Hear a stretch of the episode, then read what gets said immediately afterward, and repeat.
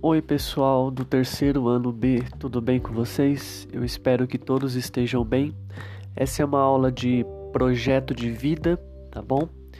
E eu prometo que esse áudio vai ser bem curto, tá? Na verdade, eu tô fazendo. Eu tô começando a usar a ferramenta do podcast porque a minha internet ela anda muito ruim, muito mesmo. E gravar vídeos está ficando extremamente difícil, né? Eu já reclamei na Vivo, eles já me trocaram o modem, mas mesmo assim é... a minha internet funciona, mas quando é para usar os vídeos ela fica extremamente ruim. Então eu não sei mais o que fazer. Isso se deve muito por conta do upload, né? A, a internet ela funciona com download e upload. O download funciona bem, mas o upload dele reduziu muito. E, e aí, por conta disso, para enviar qualquer coisa que seja vídeo, etc., fica extremamente ruim. Mas eu já fiz essa experiência do podcast com o segundo ano, agora estou fazendo com vocês do terceiro B e vai ser uma nova ferramenta que eu vou ter para usar. Inclusive, eu gostaria, se vocês pudessem, me dar um retorno se ficou bacana, se deveria manter os vídeos mesmo com as dificuldades, enfim. Eu, Robson, particularmente, né, eu prefiro assistir um vídeo com a pessoa, vendo a pessoa, do que ficar só escutando a voz. Isso é uma coisa minha, pessoal, eu. Mas talvez para vocês pode ser que seja melhor escutar só o meu áudio com as explicações, não é? Enfim. Então a gente vai tentar usar essa nova ferramenta, até porque a gente não sabe ainda quando que vamos retornar às aulas presenciais, se é que nós vamos retornar, não é? Mas entrando no conteúdo de projeto de vida, é, eu tenho seguido, é, assim, a gente recebe toda semana orientações da Secretaria de Educação, é, orientações da diretoria de ensino e orientações da escola. Na verdade, a escola ela segue aquilo que a diretoria de ensino pede, não é? Então a gente não pode fugir é, daquilo que é determinado pelas entidades superiores, que é a diretoria de ensino e a Secretaria da Educação. E desde que iniciou o terceiro bimestre, a Secretaria de Educação e a Diretoria de Ensino eles têm pedido que nós trabalhemos é, as habilidades e competências que o Centro de Mídia trabalha. Então, mesmo que eu dê alguma explicação, grave algum vídeo ou eu é, grave algum áudio, enfim, diferente do conteúdo do centro de mídia, das aulas, é, a gente sabe que a escola ela funciona assim. Você tem as aulas com conteúdo, por exemplo, filosofia a gente está estudando lá é, a questão da liberdade. Então esse é o tema, né, o conteúdo. Mas por detrás do conteúdo existe uma série de habilidades que eu preciso trabalhar com esse conteúdo. Né? Então às vezes o conteúdo ele pode ser um pouco diferente do que o centro de mídia trabalha mas as habilidades que estão por detrás do conteúdo, essas precisam ser iguais à do centro de mídia. E cada semana o centro de mídias trabalha uma habilidade diferente, uma competência diferente, não é? E o projeto de vida, que são as competências socioemocionais que a gente chegou a trabalhar quando estávamos na aula presencial, é, também segue esse mesmo, essa mesma linha de raciocínio. Né? Então, as aulas que vocês têm no centro de mídias têm competências específicas para cada semana. Às vezes, a mesma competência é trabalhada é, três, quatro semanas seguidas com atividades diferenciadas. Então, por conta disso, é, esse bimestre eu tenho tentado ao máximo alinhar o meu trabalho ao do centro de mídias, mesmo que o conteúdo seja um pouco diferente, a forma que eu transmito para vocês, mas as habilidades e competências eu estou trabalhando alinhado com eles. E toda semana, como eu disse para vocês, o projeto de vida pede uma competência socioemocional diferente. E essa semana é uma competência que é muito conhecida, pela nossa sociedade, as pessoas falam bastante, mas na prática mesmo as pessoas praticam pouco. É, é o tipo de competência assim que as pessoas exigem que as outras tenham, mas elas mesmas que exigem não têm, que é a empatia. Né? Então, eu tenho a plena certeza que você entrando em qualquer rede social durante o dia, você vai encontrar pelo menos uma postagem de alguém falando tenha empatia com as pessoas, tenha mais empatia, que as pessoas sejam mais é, empáticas. Nem sei se existe essa palavra, não é? Então, essa semana a gente vai trabalhar a empatia. E o que, que seria a empatia? A empatia é você olhar o outro, as atitudes, as ações, o pensar, o falar, sem emitir um julgamento. E pelo contrário, é você se colocar no lugar do outro. Né? E isso se faz realmente importante na nossa sociedade, a gente se colocar no lugar do outro. Nós podemos usar como exemplo essa relação entre aluno e professor durante as aulas online. Né? É, é muito comum a gente entrar na rede social. E não só na rede social, nos nossos contatos que nós temos via WhatsApp, via Classroom ou qualquer outra ferramenta, e ver o aluno reclamando do professor e o professor reclamando do aluno. Né? O professor reclama que o aluno não faz as atividades, que o aluno não assiste os vídeos, que o aluno não participa no centro de mídia e tudo mais. E o aluno reclama que o professor passa inúmeras atividades, que o professor é, não se preocupa com o psicológico do aluno, enfim. Então a gente vê muito isso, essas reclamações que algumas têm fundamento, eu concordo, e outras, às vezes, é uma coisa mais pessoal, enfim. Só que muitas vezes a gente não olha o outro lado, o aluno não se coloca no lado do professor e o professor não se coloca no lado do aluno. Por exemplo, o aluno ele tem que ver que o professor, assim como ele, é, é um ser humano e tem o seu psicológico, né? O professor cansa psicologicamente, o professor ele é cobrado, né? Então a gente é cobrado, que a gente tem que entregar um monte de relatório. É, só para vocês terem uma ideia, é o, o Classroom a gente precisa postar toda semana toda semana mesmo, porque a gente é cobrado por isso pela diretoria de ensino. Então, é, é, claro que cada um vai usar o seu próprio mecanismo, porque cada pessoa é diferente, né? Então, o que, que eu faço? Eu não posto atividade toda semana com exceção do projeto de vida que eu preciso postar, né? Mas eu geralmente posto o quê? Uma semana eu posto explicação, na outra semana atividade. Mas eu estou lá toda semana no Classroom postando algum conteúdo, algum material para vocês, né? Então o aluno tem que enxergar um pouco disso. Mas o professor também precisa enxergar o lado do aluno. O aluno não é uma máquina ao qual o aluno é, ele recebe um monte de atividade, o professor nem se preocupa se ele está bem, se ele não está, é, como é que está a família dele, se teve algum problema durante essa quarentena, né? Porque os problemas não são relacionados a só a Covid, são relacionados a econômicos, a psicológicos, tudo mais. Não é que o professor vai resolver os problemas, né? Até porque se nós fôssemos resolver cada problema de aluno, nós talvez não seríamos professores, seríamos deuses, não é? Mas o fato de se preocupar, mostrar que você está ali, mesmo que você não possa ajudar, já mostra um sinal de empatia, não é? Então eu acho que falta muito isso na nossa sociedade. Eu estou usando exemplo de professor e aluno, porque falta empatia para os professores e falta empatia para os alunos, né? E eu usei esse exemplo, mas a gente poderia falar de empatia em todos os aspectos, né?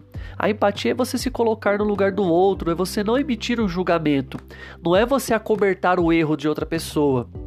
É, se você vê a pessoa fazendo uma coisa errada, o ideal é que você converse com aquela pessoa, que você oriente, que você busque ajudar aquela pessoa a sair do erro. Então, a empatia não é acobertar o erro, mas a empatia é você não julgar o outro, é você entender. Por exemplo, se a pessoa está fazendo alguma coisa errada, você vai orientá-la, mas você também vai entender o porquê que a pessoa está fazendo algo errado, sem você apontar o dedo, sem você quebrar a confiança. Às vezes a pessoa te conta um segredo, a pessoa ela te fala algo no seu íntimo e você vai lá e conta para outra pessoa, isso é uma quebra de confiança. Então falta empatia, não é? Se alguém te confidencia algum problema, alguma coisa e pede para que você não fale com ninguém, o ideal é que você guarde aquilo para si, não é? Porque a pessoa confiou em você. Então, eu acredito que a nossa sociedade ela exige muita empatia, mas ela mesma não pratica muita empatia, não é?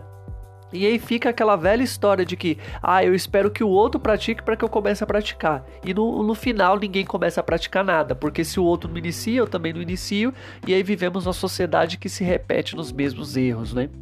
Então, o exercício dessa semana é a gente trabalhar a empatia, não é a gente se preocupar com o outro, entender como que o outro está vivendo, é, vocês podem usar isso de inúmeras maneiras. Eu quero que vocês me escrevam como que vocês exercitaram a empatia durante essa semana. É isso que eu quero que vocês façam.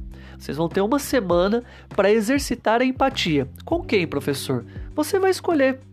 Você pode exercitar a empatia com alguém da sua casa, com algum amigo seu, com algum professor, com algum colega de trabalho, para aqueles que trabalham, enfim, você vai escolher uma pessoa para exercer a empatia. Você vai se preocupar com aquela pessoa, você vai tentar orientar aquela pessoa, você vai tentar entender aquela pessoa. Então você vai me falar como que você exerceu a empatia durante essa semana.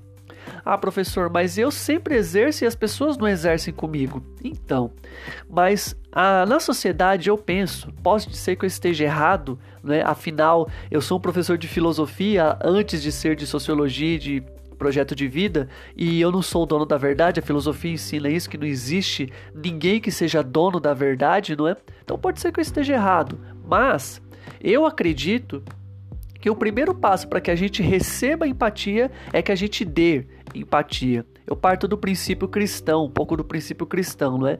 É necessário dar para receber. Então eu acredito que a gente primeiro tem que oferecer algo para as pessoas para que a gente possa receber, mas não que a gente ofereça com interesse, não é? Eu vou dar algo para que eu receba algo. Não, a gente tem que ser totalmente desinteressado, porque as coisas elas vão acontecer e surgir para a gente naturalmente. Eu acredito nisso. Pode ser que você acredite em outra coisa e eu respeito o que você possa acreditar, não é?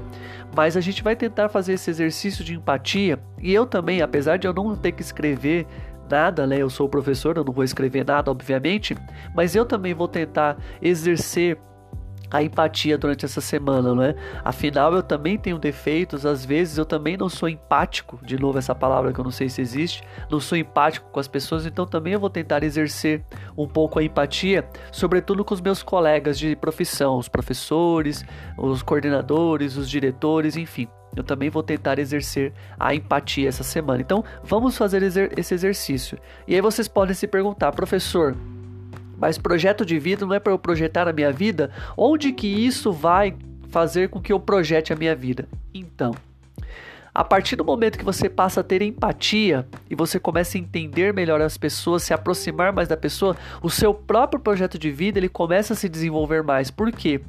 É, todas as profissões, todas, umas mais ou outras menos, mas todas as profissões trabalham com seres humanos. Até aquela pessoa que fala: Ah, mas eu vou trabalhar com animais, eu vou ser veterinário, eu vou ser biólogo, então. Mas você trabalha com os animais, você trabalha com, a, com todo o campo biológico, né? Que agora me fugiu a palavra, o bioma, né? Com todo o bioma e tudo mais. Por quê? Porque os seres humanos também estão participando disso. Quem é que destrói a natureza? Quem é que está envolvido no meio da natureza, né? A gente acabou de ter agora uma lei aprovada, eu não sei se ela foi sancionada ainda pelo presidente, mas ela foi aprovada pelo Senado, de aumentar a pena pena de quem maltrata os animais. Né? Então agora a pena de reclusão é de 5 anos. Né? Então é uma vitória aí na luta dos direitos dos animais. Então qual mais qualquer profissão que nós vamos escolher, nós vamos trabalhar com seres humanos. É que nem eu falei, uns vão trabalhar mais, outros vão trabalhar menos, mas todos trabalharemos com seres humanos. Então, desenvolver a empatia é também desenvolver o nosso sonho do projeto de vida, aquilo que nós almejamos para a nossa vida e até mesmo nos ajuda a entender qual realmente é a nossa profissão e qual realmente é aquilo que eu me encaixo melhor. Uma pessoa que é pouco empática, talvez ela não vai conseguir trabalhar com muitas pessoas. Então ela precisa desenvolver essa empatia para que ela possa trabalhar. Por exemplo, vou usar de novo a minha profissão, que é, se eu quero falar mal de alguma profissão, eu falo da minha, que é mais fácil, né? É, um professor tem que ser uma pessoa empática. Porque se ele não tiver empatia, como é que ele vai conseguir lidar com 40, 50 alunos por sala? Que a gente sabe que infelizmente acontece de uma sala ter 50 alunos, não é o ideal, mas acontece. Como é que ele vai trabalhar daquela forma? Então, algumas profissões exigem mais empatia do que outras, mas todas precisam ter empatia. Então, por isso que é importante a gente trabalhar essa competência socioemocional, nós desenvolvermos dentro de nós, deixarmos um pouco de lado o nosso egoísmo, porque nós somos seres egoístas. Estudamos isso ano passado em filosofia, vocês devem estar lembrados. Então, vamos trabalhar essa competência socioemocional durante essa semana e vocês vão escrever. É, é, uma coisa simples, escreve como que foi e tudo mais, uma coisa bem simples, nada que sobrecarregue vocês. Eu sei que vocês estão super atarefados com tarefas do Classroom, com a vida pessoal de vocês. Alguns estão trabalhando que já relataram isso para mim, é? então eu sei disso, eu não quero sobrecarregar vocês com essa matéria que é a ideia, desde que eu assumi essa matéria de projeto de vida, a ideia foi que ela fosse mais light diferente do que as outras, né? Então o que eu pego pesado com filosofia e com sociologia, eu já não pego pesado em projeto de vida, porque a ideia é que seja mais light, seja uma coisa bem prazerosa de se trabalhar.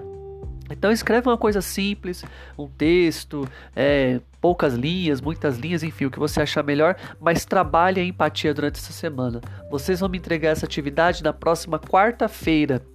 Deixa eu só conferir o calendário aqui.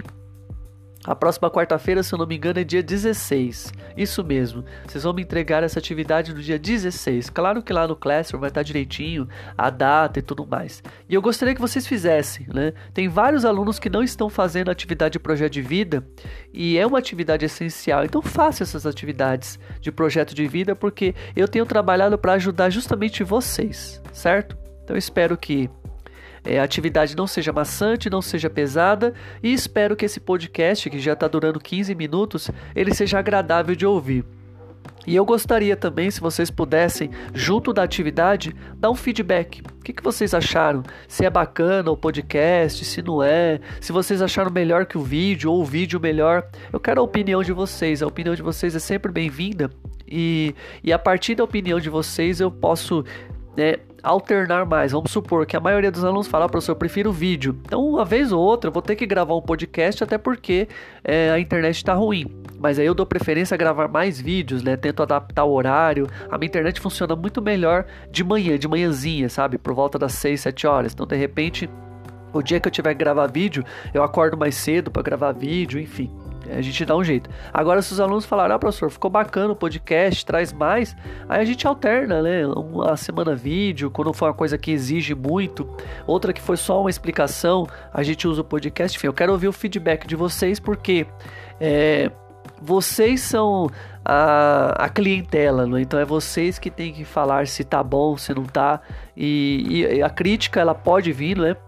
Desde que ela seja construtiva, obviamente, mas uma, uma crítica negativa, ela nem sempre é destrutiva. De repente você pode falar, oh, professor, acho que não ficou legal porque fica cansativo e tudo mais, pode melhorar dessa forma. Isso é uma crítica construtiva. Você não está destruindo a pessoa só julgando, colocando fardo sobre ela. Você está ali dando opinião, mas também tentando construir alguma coisa junto com aquela pessoa. Então eu gostaria realmente de um feedback de vocês. Tá bom, meus queridos? Um forte abraço a todos, fiquem com Deus, fiquem bem e precisando, vocês sabem onde me encontrar. Até o próximo, a próxima aula, né? Não vou dizer próximo vídeo, o próximo podcast. Tchau.